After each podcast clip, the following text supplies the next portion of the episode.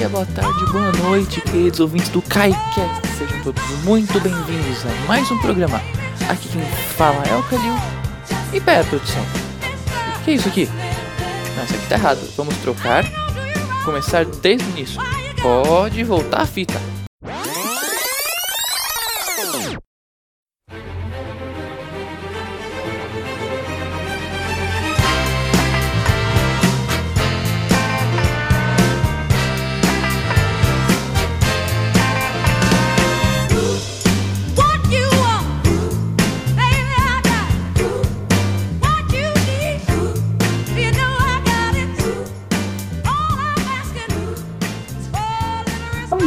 Tarde, boa noite, queridos ouvintes do KaiCast.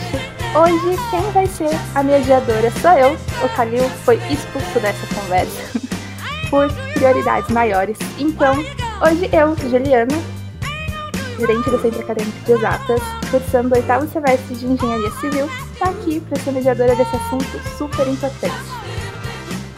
São esses momentos raros que fazem a gente entender por que somos melhores. Olá pessoal, eu sou a Bianca, sou estudante de Engenharia Eletrônica do décimo semestre, sou representante de curso de Engenharia Eletrônica e a força se consegue com fracassos e não com sucessos.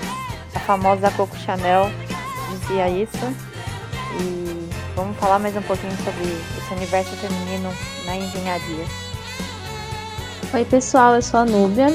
Eu faço engenharia da computação, estou no sétimo semestre, faço parte da diretoria de marketing do CAI. E a pior frase na linguagem é: sempre fizemos isso assim. Oi, gente, eu sou a Stephanie, estou cursando o oitavo semestre de Engenharia Química, faço parte da diretoria de projetos e estou na engenharia para mostrar que o lugar de mulher é onde ela quiser. Oi, gente, eu sou a Tatiane, sou da diretoria acadêmica do CAI e estou no oitavo semestre de Engenharia Química. Lugar de engenheira é chefiando o laboratório que explorou o primeiro poço de petróleo no Brasil. Essa frase é da Aida Espínola que eu vou falar mais pra frente. É assim que a gente inicia mais um podcast. Bora lá para mais um KaiCast.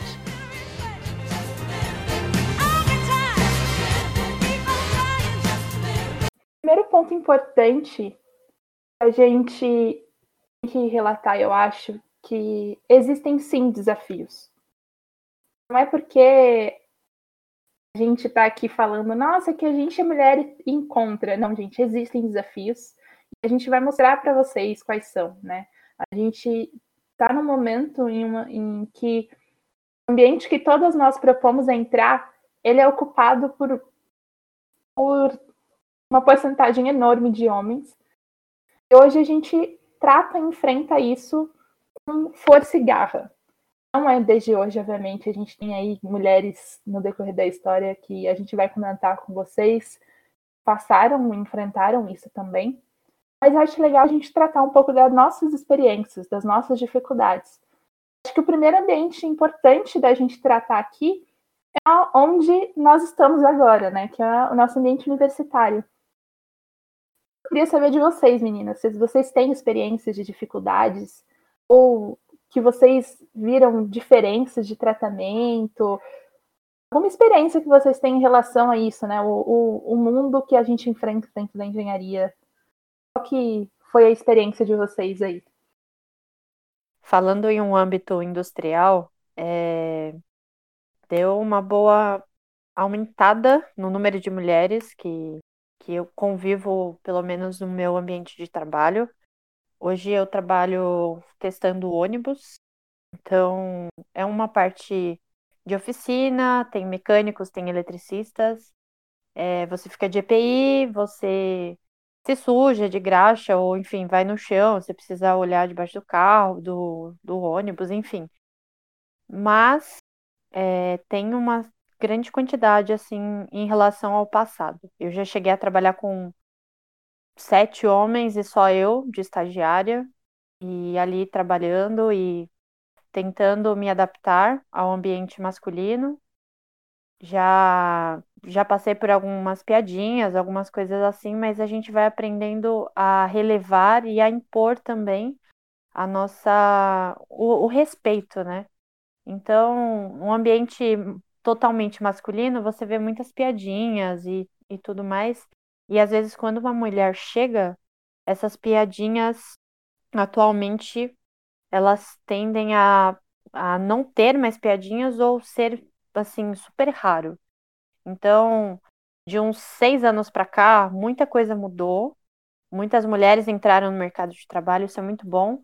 Mas quando a gente olha para a sala de aula, ainda tem poucas mulheres. Eu faço engenharia eletrônica e só tem eu e mais uma menina na minha sala que tem 20 pessoas, então é muito baixo ainda. Então, engenharia elétrica, engenharia mecânica, engenharia de automação e controle, essas engenharias mais industriais sempre tem um número muito reduzido de mulheres, mas a tendência é melhorar e aumentar isso. Então, é mais ou menos isso que eu, que eu queria compartilhar com vocês. Queria falar também que, aproveitando que a Bianca falou, o meu curso é engenharia química, mas acho que é um dos poucos, uma das poucas engenharias que tem mais mulheres do que homens na turma. Isso eu pude notar já na minha turma. Mas eu lembro de, da disciplina de física, se não me engano, física, eletricidade e magnetismo, no laboratório de elétrica, e realmente os homens eles te olham como se você não soubesse o que você está fazendo dentro do laboratório. Muitas vezes eu me sentia, nem sei como explicar como eu me sentia, porque o jeito que eles olhavam é como se você não soubesse o que você está fazendo ali. Isso é bizarro, né? Eu acho que todo mundo acabou enfrentando essa, e- esse espaço de, de estudando física e a- tendo essa experiência, e é ridículo isso, né? De tipo, você é uma mulher dentro de um laboratório e como assim você consegue fazer isso? Desse jeito, como eu faço? É muito esquisito. É, Ju, é bem difícil mesmo. E que nem a, igual a Stephanie falou, é, nossa turma é bem equilibrada entre é, gênero masculino, feminino.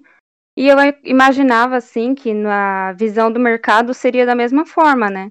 Mas eu mesma já fui para entrevista de emprego, aonde constava lá como vaga para engenharia química. E quando eu cheguei lá, eu é, meus conhecimentos técnicos foram bem excluídos, assim, não foram nada relevantes. E o próprio entrevistador falou para mim que queria uma menininha, assim, uma menina com um sorriso no rosto que conseguisse vender os produtos, sabe? É uma coisa que desvaloriza, assim, nosso Expondo como conhecimento. se, se a gente fosse um produto, né? Então, gente, eu como eu sou da computação, assim, o meu caso, ele é mais no sentido de que você chega na sala e ou você vai ser a única mulher, ou então vai ter, sei lá, mais duas ou três. Mas eu acho que quanto à recepci- à recepção dos meninos de computação, pra mim sempre foi muito tranquilo. E mas uma coisa assim, que nem vocês falaram dessa questão de trabalho, de emprego. Hoje onde eu trabalho, tem mais mulheres do que homens. Na verdade, só tem um homem, que é o meu coordenador. E ele tava até falando, nossa, só tem mulher aqui. E daí uma delas comentou assim, é verdade, mas se você for olhar os cargos mais altos, só tem homem praticamente. Então a gente ainda tem muito a conquistar, né? E é é engraçado até a situação que você citou, Núbia, porque tudo bem uma equipe com muitas mulheres, mas por que que não tem uma comandando essa equipe, né? Não tem uma ali na frente mostrando cara a tapa. E muitas vezes essa é a realidade que a gente encontra, né? De a gente chegar num momento de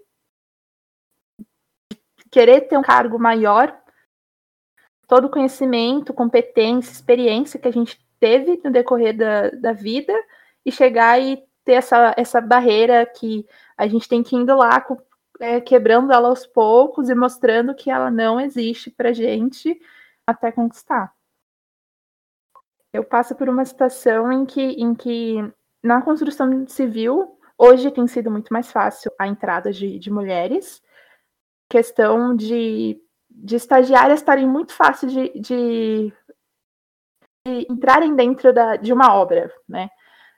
Dizendo por esse lado. Ainda existe, sim, acho que todo mundo conhece as piadas que a gente sempre diz, né? Aquelas cantadas de, de peão, de de obra. Isso é uma coisa que infelizmente se tornou comum e muitas meninas se adaptam, outras é, têm pavor. Eu já eu, infelizmente, eu, graças a Deus, não passei ainda e pretendo não passar por uma situação dessa, mas eu tive colegas minhas de turma que passaram e se sentiram muito ruins, de, de se sentirem mal e até mesmo desistirem de fazer engenharia. É, e é muito triste ver essa realidade.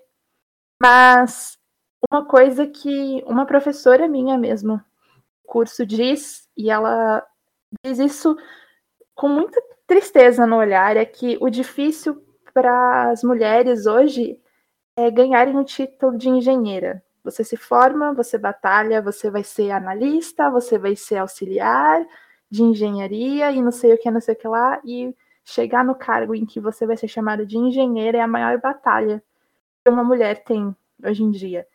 Acho que a gente vê isso dentro da, da porcentagem de, de, mulheres que a gente tem dentro do curso de, de engenharia, são poucas. É, poucas em relação à, à porcentagem de que já foram em outros cursos, né? A gente hoje encontra, por exemplo, o curso da saúde tem a quantidade de mulheres enorme. O curso de exatas já não é tão assim. Engenharia, então, muito menos. Então, é uma realidade que a gente acaba encontrando e que é difícil de quebrar essa barreira. É, eu acredito que essa, esse desrespeito, esse desafio que as mulheres encontram, começa lá atrás, né, nas, antigamente, quando, digamos assim, a função, entre aspas, da mulher era só cuidar de casa, enquanto que o homem saía para trabalhar. E só que ao longo do tempo, a mulher foi conquistando seu espaço, ainda bem. E hoje ela é capaz de estudar, cursar o que ela quiser, trabalhar na área que ela quiser. Ainda assim, muitas pessoas não atualizaram o pensamento delas, ficaram para trás ainda. Aí é difícil isso, né, pra gente. Ainda mais que você pensar assim, a gente é criança, a primeira coisa que a mulher ganha é uma boneca de presente, enquanto que o homem ganha, por exemplo, um carrinho. Aí eles já ensinam as crianças. Desmontar e montar coisa é coisa de menino e cuidar do lar é coisa de menina. E as crianças vão crescendo com esse pensamento e aí surge esse desrespeito com as mulheres, principalmente no âmbito profissional. Acho que a gente precisa mudar esses pensamentos desde o início. Muito bem pensada. Eu não sei se vocês tiveram experiência, eu passei por, por uma reflexão há pouco tempo de a gente tem um brinquedo que é muito comum para os meninos, pelo menos acho que ah, quando nós éramos crianças, né? Hoje a geração, todo mundo é, é celular, computador. Mas é, o aquele blocos de engenheiro, que a gente tinha os blocos para construir uma cidade, eram blocos né, que tinham desenho, é, nesses bloquinhos de madeira, tinha desenhado um, o relógio da cidade, a porta, a janelinha e tudo mais. E acho que esse é o único contato que talvez alguma menina tenha, mas é só porque a menina às vezes pega para brincar de boneca. Um, nunca pegou. Nossa! Ou aquelas pecinhas de Lego também, né? Que aí você montava as Uhum. coisas, aí tinha carrinho, avião, enfim. Eu lembro disso também. Essa bloquinhos eram bem legais. Mas aí é que tá. Aí o pessoal vai achando que é brinquedo de menino só, ou, ou outra coisa só de menino. E aí quando eles crescem, eles começam a julgar as mulheres como se aquilo não fosse trabalho para elas. Ficam julgando o jeito que elas fazem, ou achando que elas não são capazes de fazer tal atividade. Eu- acho que hoje em dia, acho que uma das dificuldades que a gente maior enfrenta acaba sendo das, das, das pessoas que vêm com esse pensamento, como a Esté falou, tradicional, né, de, de lá atrás. Dessas pessoas que, infelizmente, ainda não, não, tiver, não deram oportunidade de abrir um pouco a mente para abordar outras linhas de pensamento, outras, outras ideias infelizmente, muitos deles acabam sendo nossos professores ou professoras, né? Acho que, independente do, do gênero aí, a gente acaba enfrentando isso.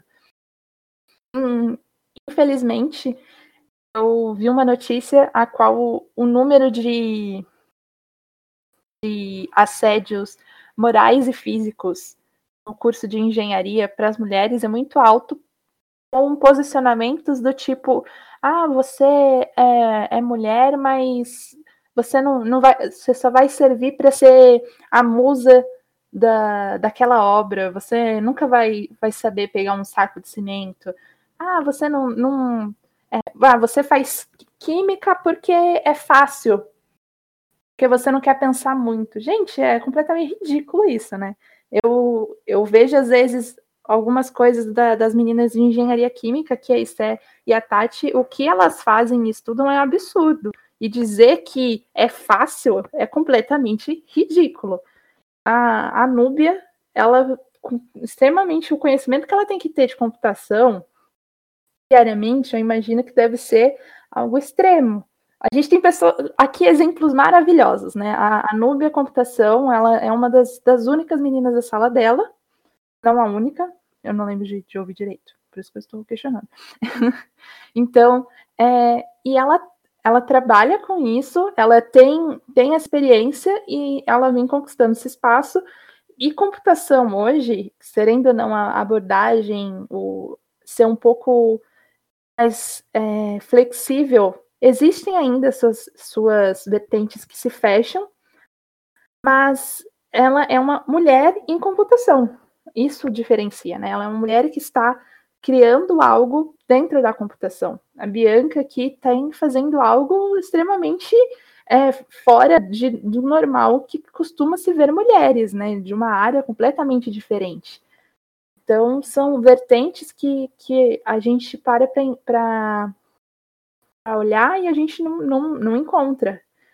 E ela, se encontrar com esses tipos de relatos de pessoas de assédio físico e moral por ser mu mulher nessa, na carreira da engenharia é de desanimar. É o que muitas vezes motiva né, a gente a entrar dentro desse mercado de trabalho.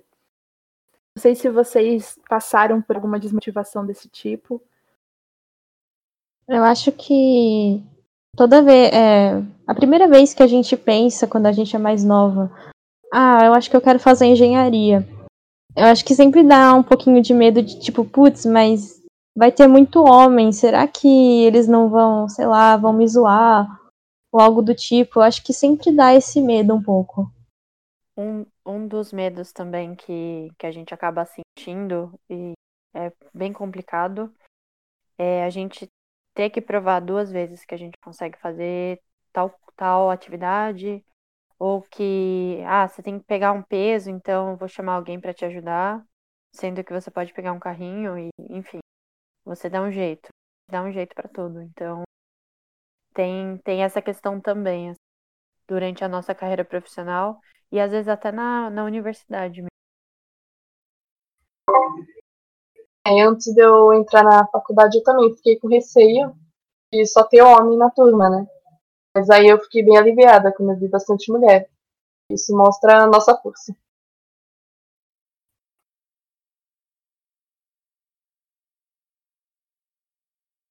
Eu, assim, no te, eu fiz técnico em alimentos, né? E desde lá eu já percebi assim que a maioria era mulher, porque muitos meninos já associavam é, alimentos e assim, sei lá, o que pensa em cozinhar, alguma coisa assim, já associava a mulher. E eu acho que é por isso que mais de 90% da sala eram mulheres.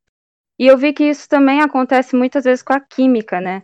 Muitos meninos parece que pensam que laboratório é uma coisa bem mais feminina, aquela coisa assim de não, mecânica, essa área mais civil, não sei, é mais para homens, porque homem tem mais força e tal, e laboratório fica com a menina, sendo que não é bem assim, né? A gente tem conhecimento assim de várias áreas no mesmo curso.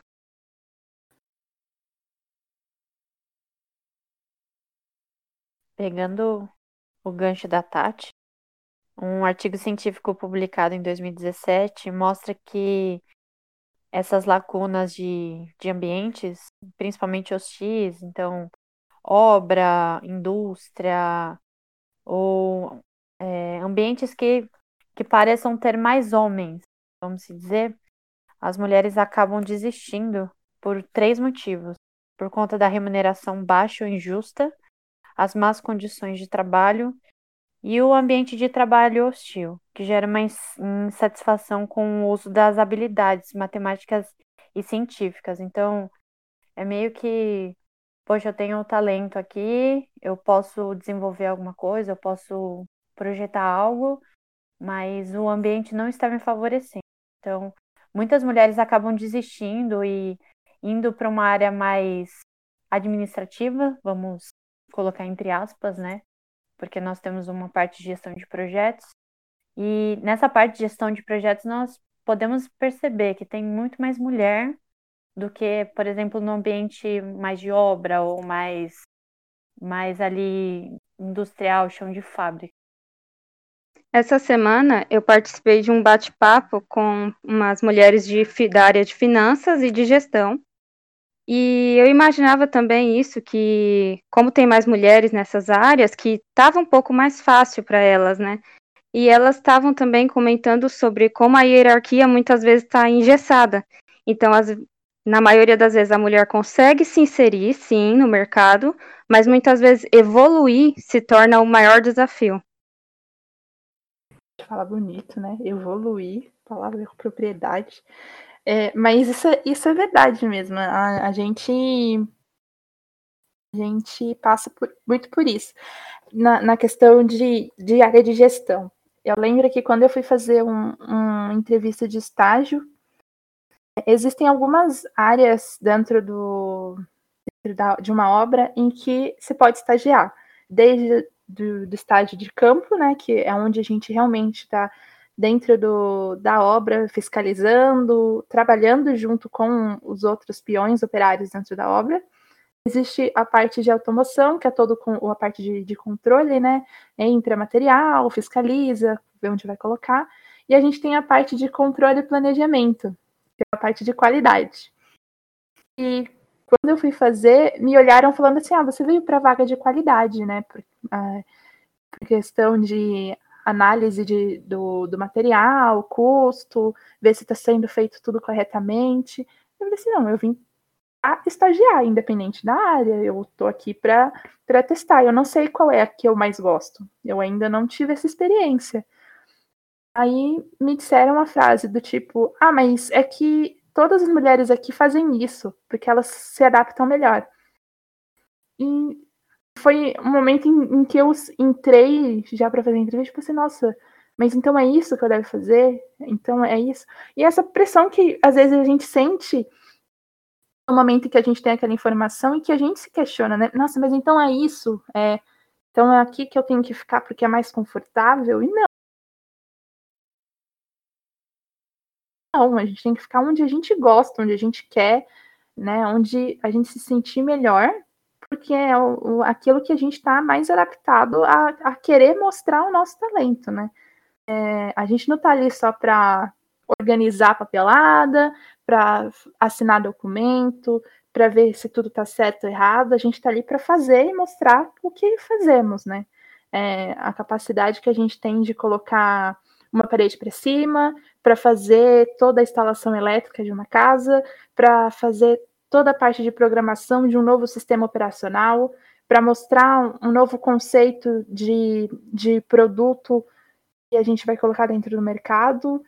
São todas as capacidades que a gente tem. E, infelizmente, é, todos os, os motivos em que a Bianca citou, eles levam, além dessa questão de a mulher trabalhar gestão, organização é melhor, é, eles levam a gente a pensar se realmente vale a pena todo esse esforço a parte de, de engenharia. São, às vezes, seis, cinco anos que a gente se dedica é, para simplesmente, no fim, a gente ouvir ainda essas falácias com o nosso CREA na mão, né? É, Ju, acho que até complementando o que você está falando, isso é uma das outras coisas que mo- desmotiva muito né, as mulheres a continuar na engenharia, porque elas não têm nem opção de escolha, eles já estão direcionando elas uma área, assim, sem saber se elas querem realmente trabalhar naquela área ou se elas podem ter o direito de escolher, né? Pegando o gancho que a Ju comentou sobre a experiência que ela teve, eu lembro de uma entrevista que eu fiz em 2017, que era para uma parte técnica de manutenção. E aí eu, eu passei na- nas, nas outras duas fases, e essa era a fase final. E aí ele perguntou assim pra mim, ah, você tava de salto, de social tudo mais, e aí ele perguntou assim, é, você ir pra debaixo do trem, tirar o salto, colocar EPI, você vê algum problema de fazer uma análise técnica ali no ambiente? Não, não vejo, eu gosto disso, respondi pra ele. Aí ele perguntou mais outra outra vez. Ah, trabalhar só com homem, você vê algum problema nisso? Não, não vejo problema nisso. Acho que eu- hoje eu trabalho só com, com homens praticamente, então não vejo problema nisso. E aí durante a entrevista eu fui percebendo que eu não ia conseguir passar na vaga porque eu era mulher. E não pelo fato de, poxa, eu quero trabalhar e mesmo sendo um ambiente hostil, eu gosto disso e é o que eu quero fazer. Então, naquele momento ali eu fiquei muito chateada porque eu amo esse ambiente hostil industrial de colocar EPI, bota. Quem é de civil que gosta de estar no campo, na obra, também compartilha da mesma sensação que eu. Então você tá ali no meio do, do pessoal, dos pedreiros, do, de mecânicos, eletricistas, enfim. É, é muito bacana também para aprender muito a parte técnica. Então, é, por mais que nós, nós, infelizmente, passamos, às vezes, por essas situações, é, não desistam, sabe? Se vocês realmente, realmente gostam disso, de estar ali, de ver a coisa acontecendo e se sujar toda e não tem problema nenhum, nada que um banho resolva, vai para cima é sonho e, sabe, eu acho que a gente tem que se apoiar, nós mulheres, não importa se você tem vocação para ficar no escritório ou se você gosta de, de estar ali na obra, eu acho que sonho nada nada pode impedir a gente de realizar. Eles falam muito bonito. É, essa convivência é complicada, né, gente? Eles falam com vocabulário, dá até virar a Aurélia, sabe? Ficar aqui do lado, falar assim, pesquisar. Eles falam muito bonito. Mas um, um, um ponto que eu acho interessante da gente citar é sobre a gente tá, trabalhar em grupo, né? Acho que isso independente do ambiente. A gente trabalha, quando a gente trabalha em equipe, seja a gente isso num grupo de, de trabalho na universidade, a gente trabalhando na empresa, no ambiente em que a gente for trabalhar, sendo equipe, existe a probabilidade da gente ser a única mulher, a probabilidade da gente estar entre várias mulheres, ou ser aí um grupo misto, né, de, de mulheres e homens. É, é, hoje, nós, todas nós aqui, pertencemos a uma equipe, é, não, todos nós somos do CAI, e eu tenho uma experiência dupla participando do CAI, tanto como presidente, que é liderar a equipe toda, como é, alguém dentro de uma, de uma equipe onde ela é literalmente dividida. A gente tem uma equipe 50-50 de homens e mulheres. Eu acho que nós aqui temos o privilégio de conviver com, com, com homens que dão muito espaço para a gente. Para a gente poder falar, para a gente poder opinar, para a gente poder mostrar o, do que nós somos capazes. É, isso é muito legal, é muito, é muito gostoso. Eu não sei, meninas, se vocês compartilham desse sentimento dentro, dentro do CAI, mas é muito legal é, eles darem esse espaço para a gente de poder, eles darem a opinião e deixarem a gente opinar sem uma crítica nós sermos mulheres, mas criticar realmente a opinião, um ponto de vista, por ser um ponto de vista, por ser uma ideia, não por ser uma mulher falando aquilo. Isso é, é muito legal, uma experiência que, que eu tendo particular e, e eu pensei que não seria dessa forma. Por, por, não por ser mulher, mas por estar numa equipe muito grande e a gente sempre ter essas dificuldades, né? Então, eu queria que vocês compartilhassem, tanto dentro do CAI como vocês trabalhando, em equipes de projeto e tudo mais, as experiências que vocês já tiveram trabalhando com homens e mulheres no mesmo grupo, Como que é para vocês é, compor essa equipe, experiências que vocês já tiveram? Ah, Primeiramente, eu acho que eu tenho a honra de falar que a gente tem uma presidente mulher no centro acadêmico, né? Muito orgulho de você, Ju. E eu acho que a nossa equipe ela funciona super bem. O, o CAI funciona boa, assim, em relação a homens e mulheres. Se dá super bem. Acho que não tem realmente o que reclamar de ninguém, porque todo mundo se apoia ali, a gente vê as ideias do mundo, enfim. Em relação a, a trabalhar, né, com, tanto com homens e mulheres na equipe, eu acho que é essencial, porque tem vários pontos de vista. É importante a gente ter essa diferença, não ficar focando só um, uma equipe só de homens ou só de mulheres, não sei, tem que ser, tem que ter essa diferença. A gente tem várias opiniões. Então, e assim, eu lembro de um caso só que aconteceu, é, de um dos grupos que eu já participei, e a diretora da minha área, ela era uma mulher, e entrou um, um cara novo lá na equipe para fazer lá uma determinada função. E logo que ele entrou, a gente começou a perceber assim que ele debochava muito. É, qualquer comentário que a gente fazia, ele era tipo mal educado mesmo. E ela até veio me procurar e falar: Cara, eu não sei se eu tô louca, mas será que é machismo? Porque eu não quero chegar ao ponto de ter que chegar para os outros membros e denunciar se não for isso mesmo. Eu falei assim: Olha, eu acho que, que parece que é. Porque assim, foi, foi bem desconfortável mesmo. Ele deixava todo mundo bem desconfortável. Mas assim, foi um caso, né? Mas mesmo assim, eu acho que isso deve ser bem desestimulante, porque você não tá esperando por isso. Aí, às vezes, você tá numa vibe que você tem um cargo legal em uma equipe assim, e de repente uma pessoa vem e te desanima. E por ser mulher, aí você já fica com receio, tipo, meu, e se um cara chega fazendo isso, será que as outras pessoas também não vão começar a perder o respeito por mim? Então, acho que é, é bem tenso esse tipo de situação.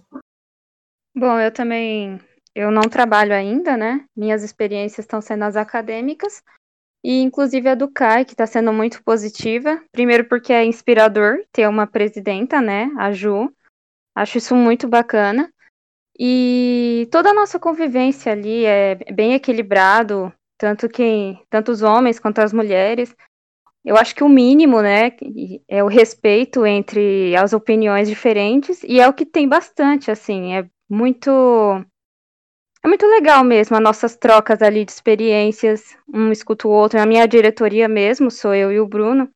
E a gente sempre, assim, um pergunta pro outro o que, que tá achando. A gente trabalha bastante em equipe. E, assim, graças a Deus eu nunca tive problemas com ter sido desrespeitada ou coisa do tipo. É, às vezes eu acho que a gente a gente fica muito revoltado com as coisas, né, que, que acontecem, algumas situações.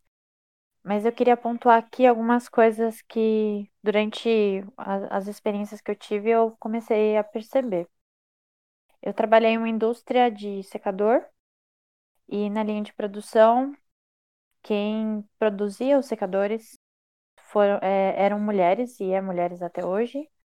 Em linhas de produção de eletrônicos, normalmente são mulheres.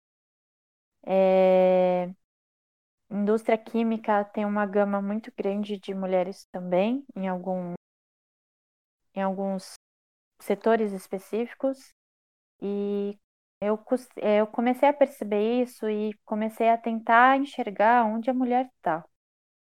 E eu perguntei, por que, que só tem mulher, né, na de produção? Pô, tem uns homens só para carregar as peças na produção.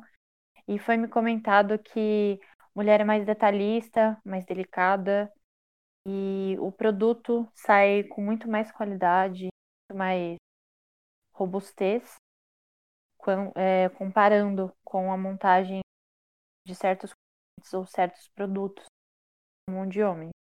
Então, é bacana também a gente olhar por esse ponto de é, da questão da mulher, o que, o que também nós temos de vantagens para em relação a algumas atividades, dizer.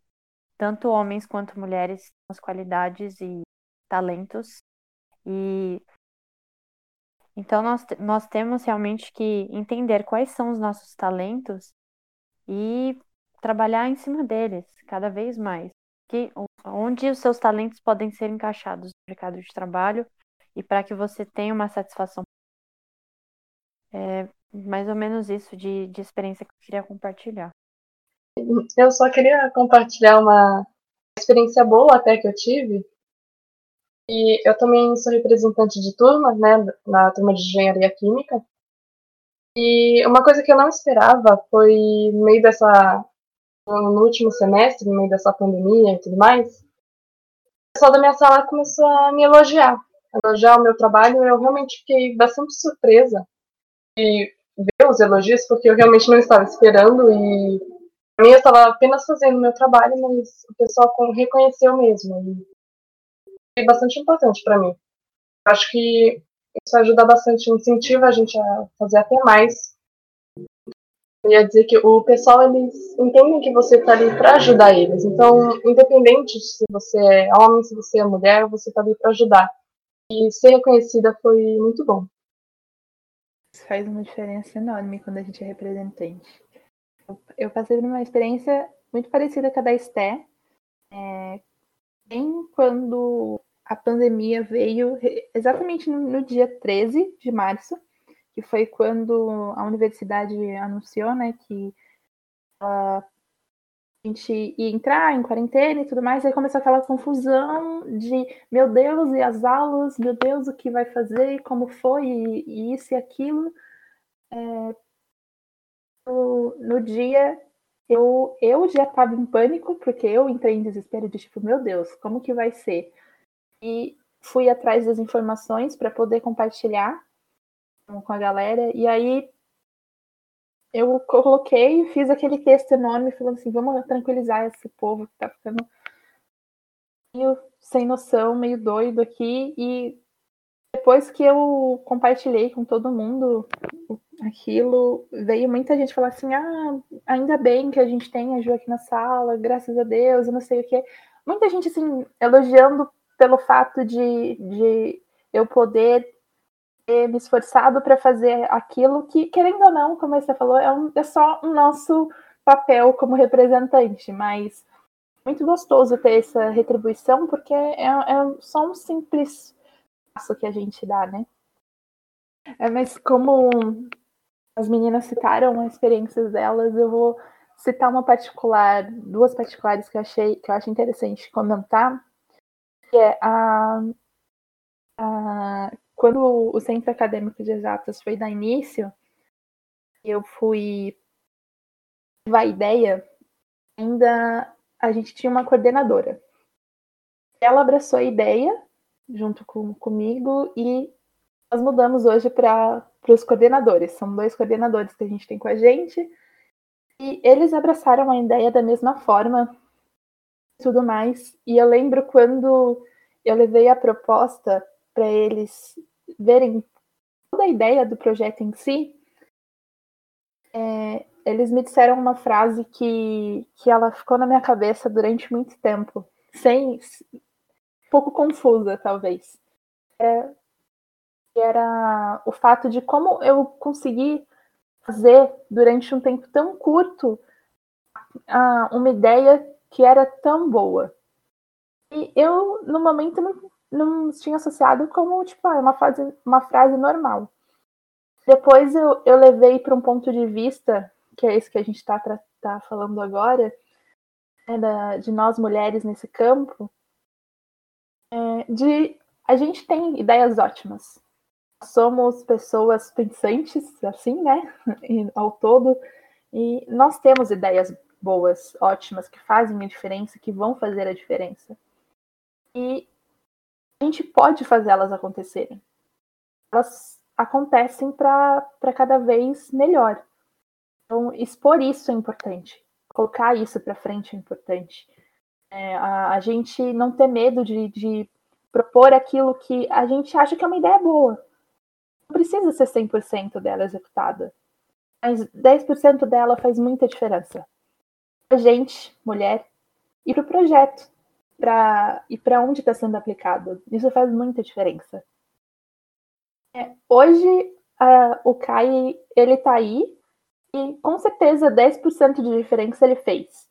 Ele não pode ter feito tudo que a gente, a equipe toda pensa ele poderia ter feito no início, mas ele faz aos poucos. Eu acho que esse é o papel de tudo, de todas as ideias, né?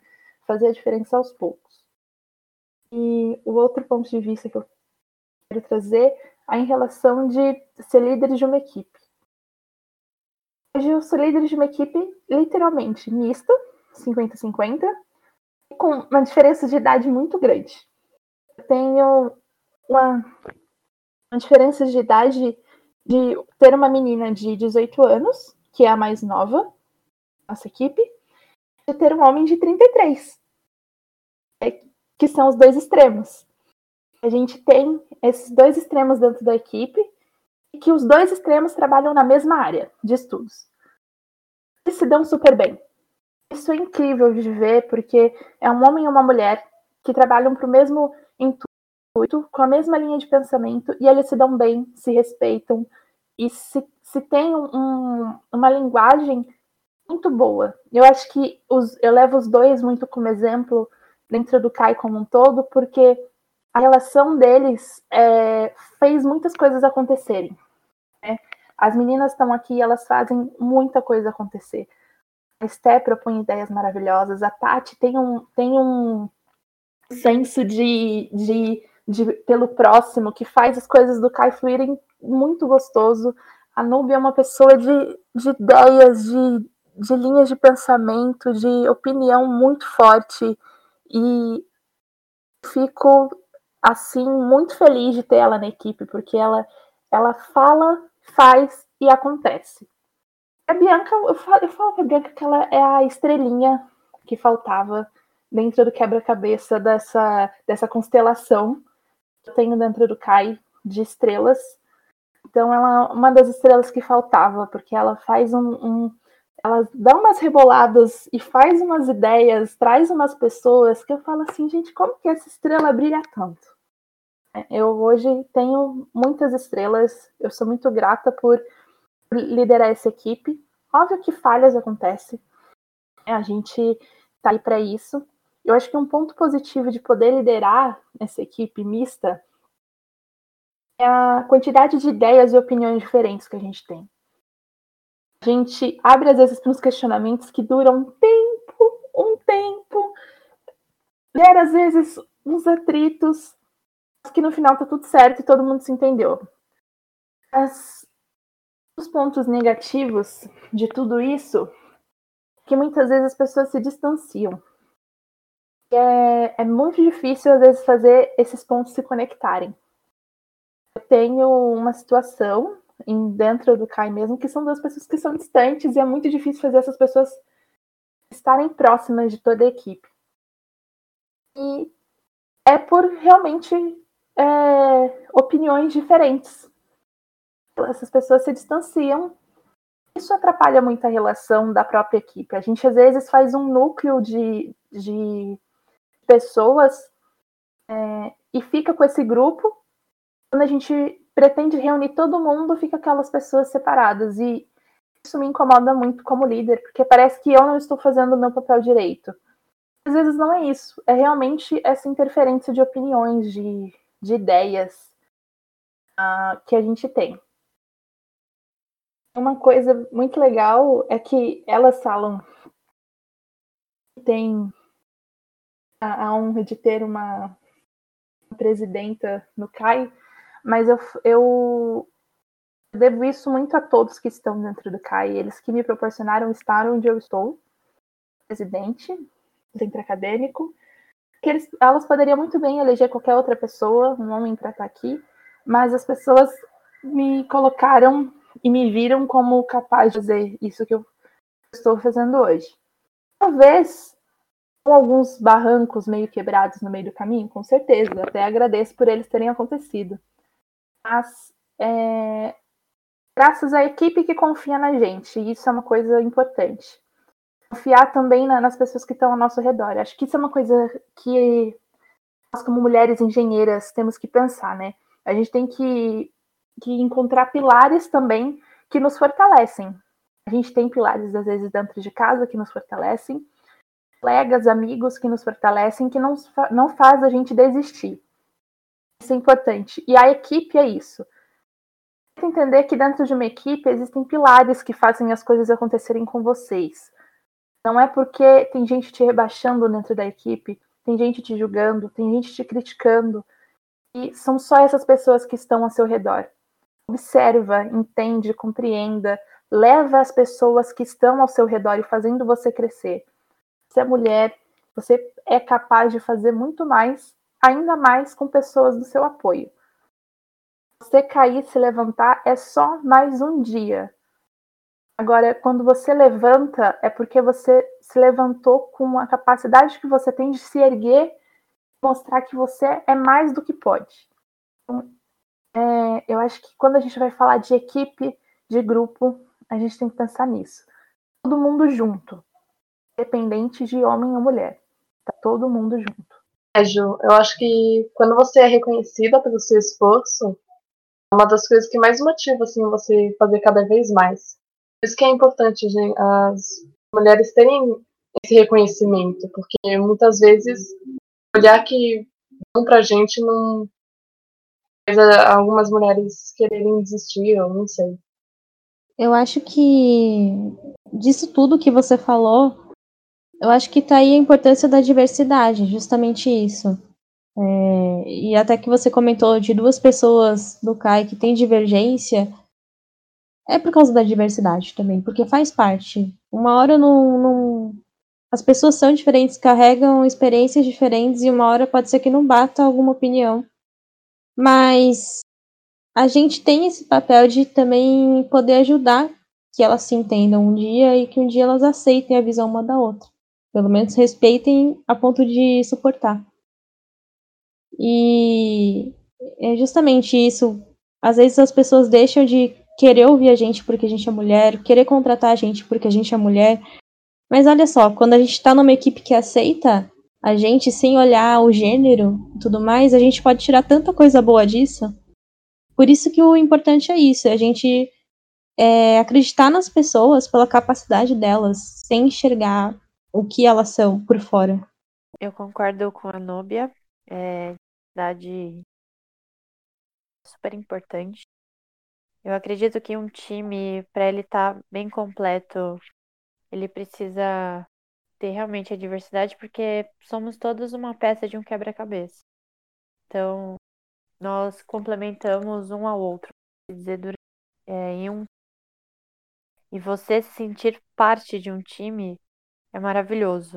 E, Ju, você faz esse trabalho é, maravilhosamente bem, de verdade. Principalmente no CAI, você ter a ideia e você fazer acontecer e chamar gente e fazer a gestão tanto das atividades quanto das pessoas é algo extraordinário e difícil. Poucas pessoas que aceitam e, e fazem isso com grande louvor.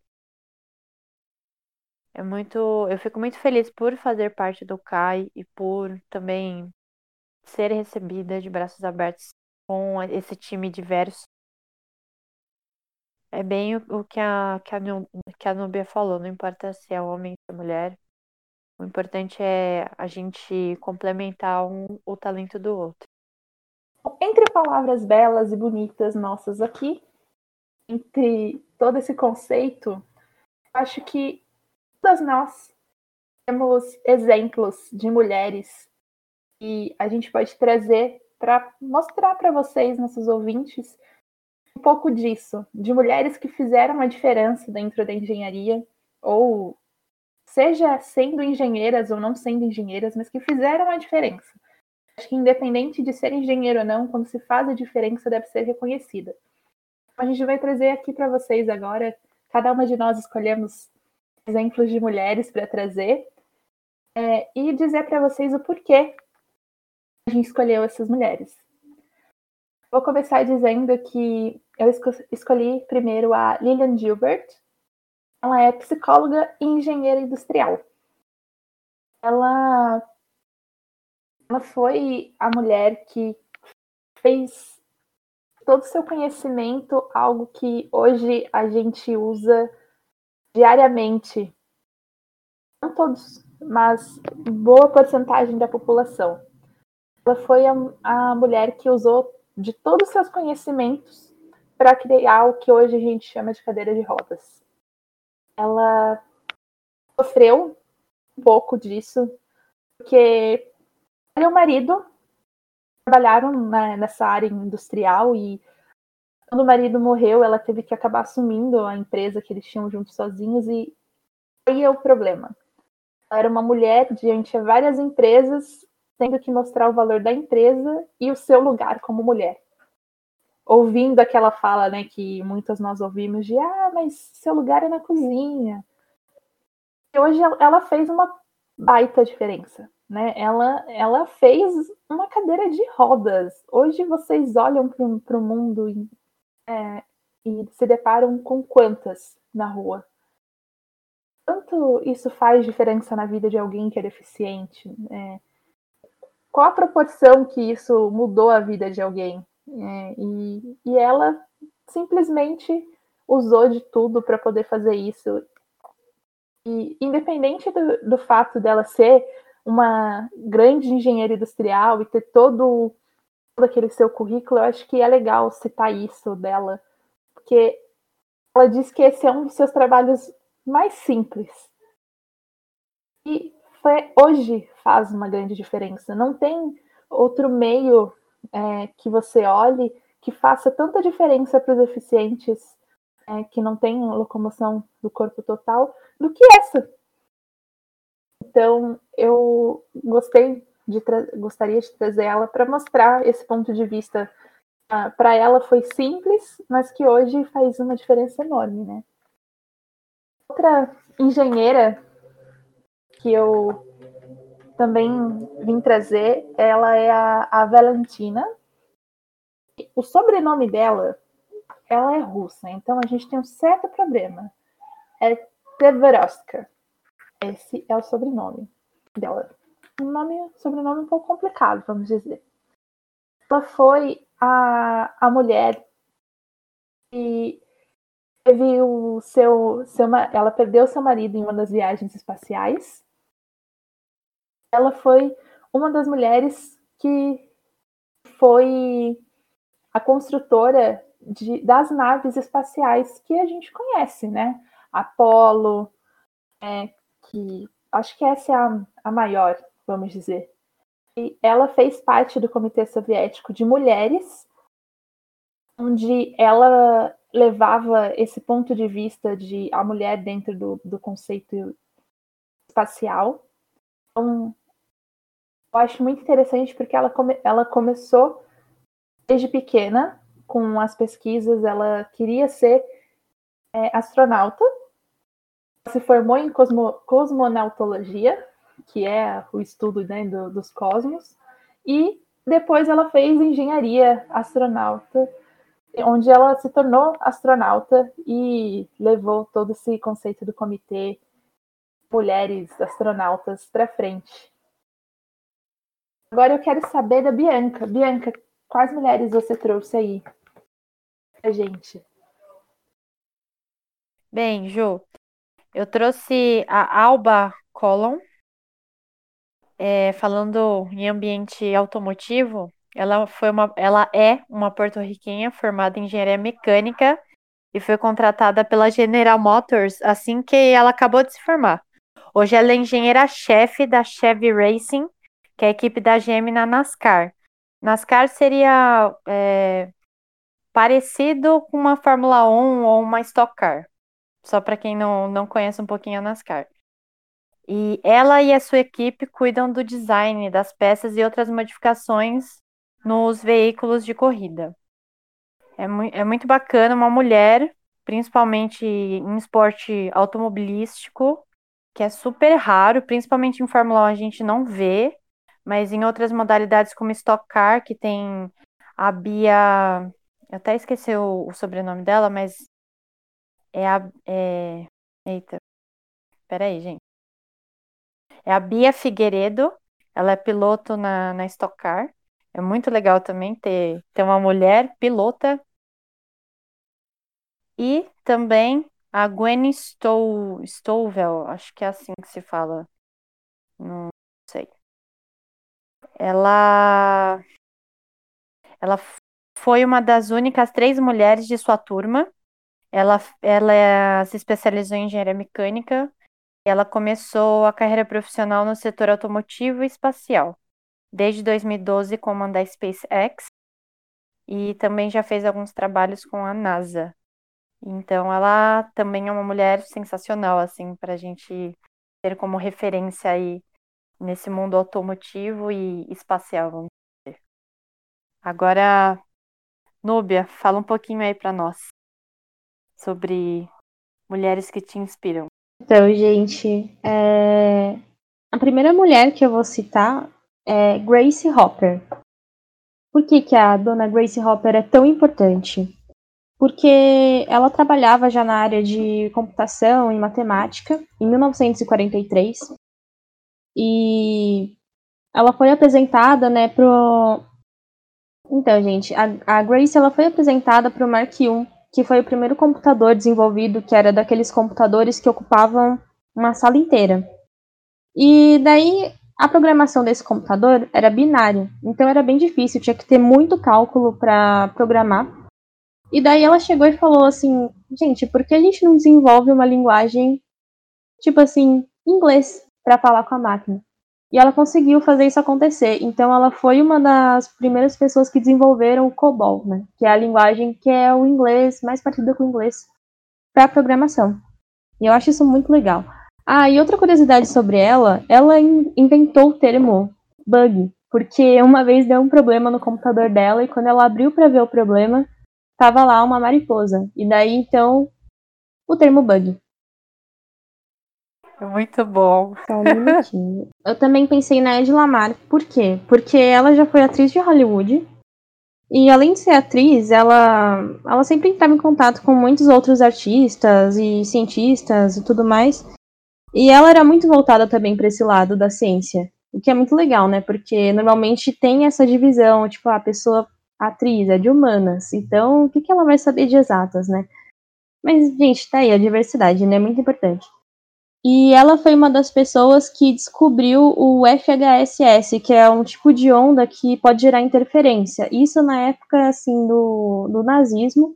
Ela criou isso justamente para criar interferência de rádio, para os nazistas não ouvirem o que os americanos estavam ali se comunicando. E isso foi um- uma das coisas que hoje né, se utilizou essa ideia para criar, por exemplo, as ondas de Wi-Fi e Bluetooth. Então isso também é genial. E, tipo, ela era uma atriz de Hollywood. É bem inesperado, é bem legal. Eu trouxe algumas mulheres aqui que eu achei sensacional a história delas. A primeira é a Enedina Alves Marques. Ela foi a primeira mulher negra a se formar em engenharia no Brasil. Isso foi em 1945. É praticamente recente a, formação dela. E eu acho que, se não me engano, a engenharia entrou assim no Brasil lá pelos de 1800 e pra lá. Então, se você pensar bem, bastante tempo de diferença para uma mulher conseguir se formar em engenharia. E além disso, ela também tem o nome dela no livro do mérito do sistema do CREA.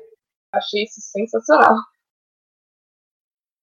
Eu queria também apresentar três mulheres que dá para ver, vocês, se vocês quiserem, dá para ver um pouco da história delas, tanto no livro quanto no filme Estrelas Além do Tempo. Eu ainda não vi, não li o livro, eu só assisti o filme, mas eu super recomendo. A primeira é a Mary Jackson, que ela foi consagrada como a primeira mulher engenheira aeroespacial negra da NASA. A segunda é a Cata- Katharine Johnson. Ela foi uma matemática, física e cientista espacial norte-americana.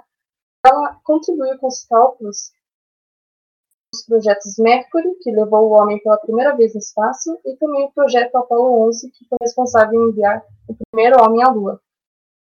A terceira mulher que também está presente nesse, nesse livro, é a Dorothy Vaughan, a primeira supervisora negra da NASA. Eu também gostaria de citar uma mulher incrível, e eu sou super fã, a maravilhosa Marie Curie. Acho que muitos de vocês já ouviram falar dela em várias aulas de química, de física. Ela foi a mulher que descobriu dois elementos químicos, rádio e polônio. Rádio vem do termo da radioatividade, que ela também descobriu, e o polônio tem homenagem ao país que ela nasceu, a Polônia. E ela foi a primeira mulher a ganhar o prêmio Nobel, e ela é a primeira pessoa a ganhar dois prêmios Nobel. Ela também foi a primeira mulher a entrar numa universidade em Paris. Ela se graduou em bacharel de Física e Matemática e foi a primeira colocada no exame de mestrado em Física. Por isso que eu sou fã dessa mulher. Ela é incrível. Você, Tati, quais são as mulheres que te inspiram? Bom, eu vou falar de duas mulheres que me inspiram, que eu peguei em base no nosso curso de Engenharia Química. A primeira, eu, pe- eu escolhi a Aida Espínola, que é da frase que eu falei logo na abertura. Ela era daqui do Rio de Janeiro, nasceu em 1920. Ela se graduou em Química Industrial e completou a graduação em Engenharia Química também em 1945, igual a Stephanie também comentou da data meio distante, né, de quando veio o curso para cá. A carreira dela começou no laboratório de produção mineral, como responsável por análise de minérios brasileiros. Esse trabalho rendeu tipo muitas homenagens, muitos títulos honoríficos e também foi escolhido pela NASA para analisar rochas recolhidas na Lua antes do início do projeto Apollo. E assim, ela fez essas duas graduações, fez mestrado, doutorado, três pós-doutorados, ela escreveu 150 artigos e oito livros. Recebeu o título de pesquisadora emérita do CNPq. Eu vi uma entrevista dela que ela falava que ficava muito feliz que na vida dela, assim, toda profissional, ela não sofreu nenhuma situação assim de machismo, pelo contrário, ela era muito incentivada. E assim, isso é bem é bem contrastante com a outra mulher que eu escolhi, a Isabel Gago. Ela, assim, foi muito forte na vida dela, desde pequena. Ela era uma aluna interna do Instituto Feminino de Educação e Trabalho. E ela, assim, quando pequena, já era rotina muito rígida. E esperavam dela que ela fosse a famosa mulher, boa esposa e mãe. Mas, assim, em 1933, ela entrou para o Instituto Superior Técnico e escolheu o curso de Engenharia Química. Foi um choque na época, já que ela escolheu uma faculdade que era majoritariamente masculina. Ela teve que ser muito forte, porque lá ela sofreu muito machismo, muito mesmo. E ainda assim ela se seguiu firme e em 1939 ela e sua amiga se tornaram as primeiras engenheiras químicas de Portugal. É, por aquela universidade. O exemplo dela inspira mulheres até hoje. Ela fez parte da equipe de acadêmicos que montaram laboratórios na Universidade de Lourenço Marques, lá em Moçambique. Morreu aos 99 anos e ela sempre se lamentou sobre as diferentes oportunidades profissionais entre homens e mulheres. E uma coisa que eu achei bem bacana foi que no comunicado que informava a morte dela lá na faculdade, dizia assim: ela desafiou as normas sociais da época quando ousou ingressar no universo exclusivamente masculino da engenharia portuguesa. É muita gente. Não, vou repetir. É muita mulher top para não falar um palavrão. Porque Jesus amado, gente. Olha só a proporção de mulheres que fizeram a diferença, né? Acho que para a gente chegar no fim do nosso podcast, eu queria saber o que, que vocês têm de mensagens para falar para essas mulheres que estão, ah, como nós, já um, caminhando aí para o fim do, do curso de engenharia, ou para essas mulheres que estão iniciando. O que vocês diriam para essas mulheres hoje? Olha, eu gostaria de dizer para todas as mulheres que estão ouvindo a gente esquecer tudo que a sociedade diz sobre a gente e seguir os seus sonhos e fazer a diferença nesse mundo. Esse mundo vai ser muito melhor quando as mulheres conseguirem alcançar o que elas merecem. Então, eu vou até encerrar aqui, voltando lá na frase que eu comecei, né? Que a pior frase na linguagem é: sempre fizemos isso assim. E quem disse isso foi a Grace Hopper, que eu citei ela. E então, assim, exatamente, galera. É, quando a gente começa a ouvir essas coisas, tipo, ah, mas sempre foi assim, pra que mudar, que não sei o que lá, esquece. Porque pra acontecer alguma evolução, as pessoas têm que aceitar o novo. Então, assim, não tenham medo de ingressar em curso porque tem mais homem do que mulher. Tipo, beleza, hoje, quem sabe daqui a um tempo vai ter, vai ser igual. Não digo nem que vai ter mais ou menos, mas vai ser igual, entendeu? E é isso. Isso vai ser para os empregos, para o curso, na vida. A frase que eu quero falar é: não tenha medo de se impor, porque ser mulher não é, ser mulher não é empecilho para nada. Siga, seu, siga o caminho que você quiser, na área que você quiser, principalmente na engenharia. Não tenha medo de ser do piso industrial, a área administrativa. Só faça o que te fizer feliz. Sonhem alto. Mas sonhem mesmo. Quero ir pra NASA, quero quero ir pra Pfizer. Sonhem e corram atrás. Talento e muita dedicação, muito esforço, muito es- vocês conseguem dominar o mundo. Então, não se limitem a não se limitem a sexo, nem cor, nem é, condição física. Sonhem e corram atrás. Porque o resto são aprendizados da vida. E não importa o quanto tempo demore para você chegar no seu. Não importa absolutamente nada. O que importa é você correr atrás do seu sonho e você aproveitar a jornada até lá. Acho que a, a mensagem que eu tenho para deixar são três coisas. A primeira é que o, em- o nosso empoderamento é a gente entender que a gente tem direito de estar onde a gente quiser estar. Outra é que nós somos parte de contribuições importantes é, a serem feitas. Então, pensar que nós fazemos parte de um quebra-cabeça maior, acho que isso é um, um ponto muito importante. A terceira é que você tem que arriscar, tem que tentar, tem que ser, que fazer, tem que ser a pessoa que contribui, mostrando que você tem esse direito. Bom, chegamos ao, ao fim do KaiCast de hoje.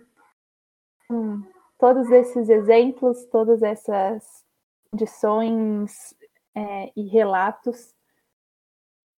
Eu quero saber se as meninas querem ainda passar mais alguma coisinha para vocês. Quero falar que agora que vocês ouviram a gente, para vocês seguirem a gente em todas as nossas redes sociais, é só você coloca lá Kai underline SJT. Segue a gente, deixa o like. A gente tem canal no YouTube, então se inscreve no canal também. E é isso, galera. Isso aí. Para finalizar o nosso KaiCast, eu vou deixar com vocês um ponto aí para vocês pensarem. A frase ela é bem assim: Assim em tempos ruins, acreditei que podia. Aceitei as contradições, as lutas e as pedras. Entendi que eram lições de vida. Delas que hoje eu me sirvo, é delas que hoje eu entendo e aprendi a viver. Porque são delas as minhas vitórias. São delas onde vem o fruto e vem a flor que hoje eu sou e floresci. Tchau, gente. Até o próximo KaiCast.